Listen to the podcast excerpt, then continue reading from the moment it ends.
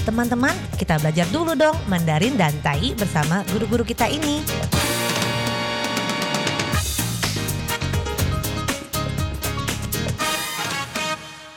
Apa kabar? Tadjahau, saya Maria Sukamto. Tadjahau, saya Ronald. Tajahau, apa kabar? Selamat berjumpa bersama kami berdua dalam kelas belajar bahasa Mandarin, Tai, dan juga bahasa Indonesia. 在这里呢，您也可以跟着一起学习印尼语。不会没有关系哦，先学发音。Jadi kalau Anda juga belum bisa bahasa Mandarin ataupun Tai, yaitu Tai bahasa Taiwannya, tidak mengapa kita mulai dulu dari pengucapannya. Kita belajar dulu bagaimana mengucapkannya secara tepat dan benar. 我们听不懂没有关系哦，我们先学会发音，准确的发音pengucapan yang tepat. Dan setelah itu, kita baru bisa lancar mempelajari bahasa asing apapun. 先学会发音，因此呢，在学任何外语的时候，学会发音，学习这个语言会更快。 Nah, baiklah, hari ini kita mempelajari kata amplop. Di pelajaran sebelumnya, 在之前的课程里面呢，我们学过 amplop 就是 sampul surat，就是信封。那信封 ada besar, ada kecil, ada yang berwarna. Maka dari itu, amplop besar, 大信封， amplop besar, 大信封， dalam tainya amplop besar ada dua pengucapan. Perhatikan baik-baik. 大批笼，大批笼，啊，达有大卡的批笼，大卡的批笼， Tua puelong, tua kai puelong, ta xin feng adalah amplop besar.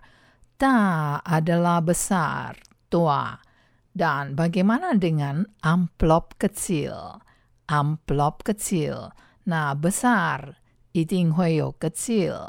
Kecil 就是小, maka amplop kecil 小信封，小信封，amplop kecil 小批笼，小批笼，啊，达有细卡的批笼，se kai pui long, xiu pui long, 小信封,小信封, amplop kecil.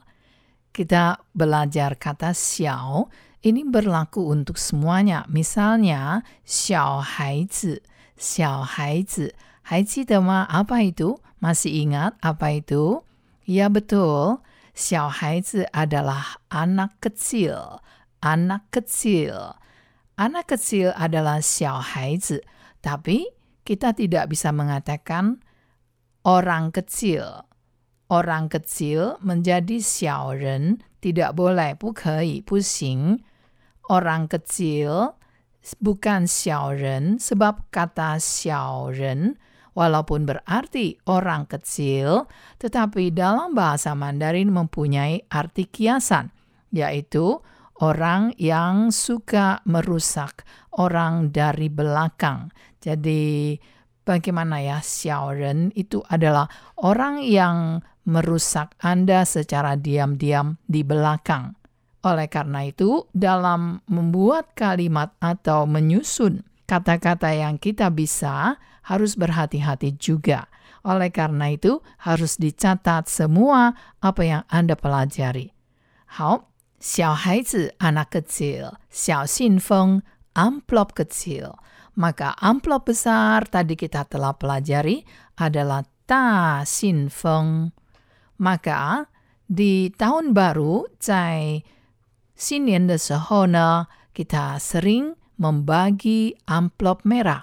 我们会经常来发这个 amplop merah atau 或者呢 menerima amplop merah 或者是收这个 amplop merah 有人给我们 amplop merah ada orang memberikan kita amplop merah maka amplop merah 红包袋，红包袋， amplop merah 等于是 红包大，红包大， Hong Pao Tai atau Hong Pao kedua-duanya sama yaitu amplop merah. Di Indonesia lebih dikenal sebagai angpo. Cai ini ne, bijau chang ting si angpo. Angpo jusi Hong Pao, Hong Pao Tai. Nah, di Taiwan ada orang mengatakan Hong Pao Tai artinya kantung merahnya. Tetapi walaupun dikatakan Tai, tapi sebenarnya adalah amplop yang dipakai untuk mengisi uang. Jadi bukan benar-benar amplop untuk mengirim surat, tetapi yang dimaksud di sini adalah kantung khusus untuk mengisi uang. Dan tai di sini walaupun adalah sebuah kata benda seperti kantung, tetapi kalau bersama-sama dengan hongpao, maka itu bukan kantung beneran yang untuk menyimpan barang, tapi sebenarnya yang dimaksud adalah amplop. Maka taizi sendiri adalah kantung. Misalnya saja, saya membawa kantung kalau belanja ke pasar swalayan. Saya membawa kantung sendiri kalau berbelanja ke pasar swalayan. 这句话的意思呢，如果我去超市买东西，我自己带这个袋子，我自己带。带 di sini adalah kata kerja bawa, 袋子 adalah kantung atau tas.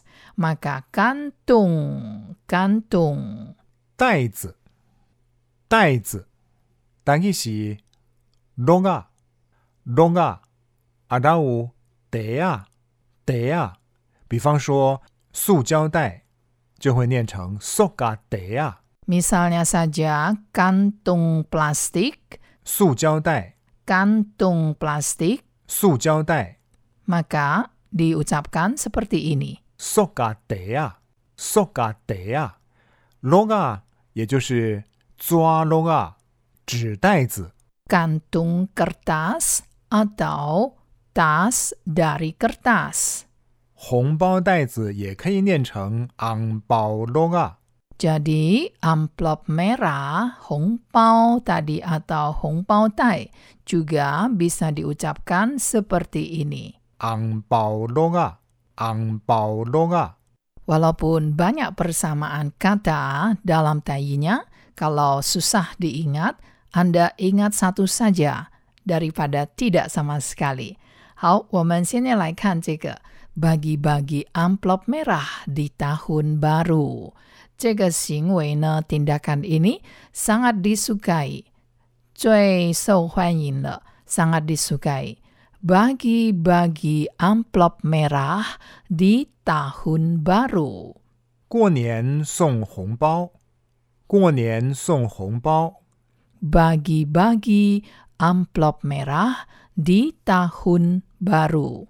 但伊是过年送红包，过年送红包。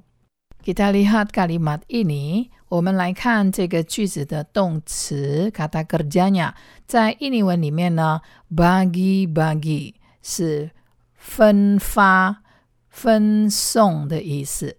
maka dalam tayinya atau dalam mandarinya cukup memakai kata kerja song. Song sudah boleh. Jadi, puyong song song, puyong kuanian song song hong pao, cukup kuanian song hong pao, atau kuanian fa hong pao. Fa juga berarti membagi. 那至于这个印尼文 bagi bagi 意思呢，不只是发或者送给一个人，而是给很多人，所以在动词上面呢，可以讲成 bagi bagi。好，kita jumpa lagi di lain kesempatan。好，我们下次见喽，三百军吧。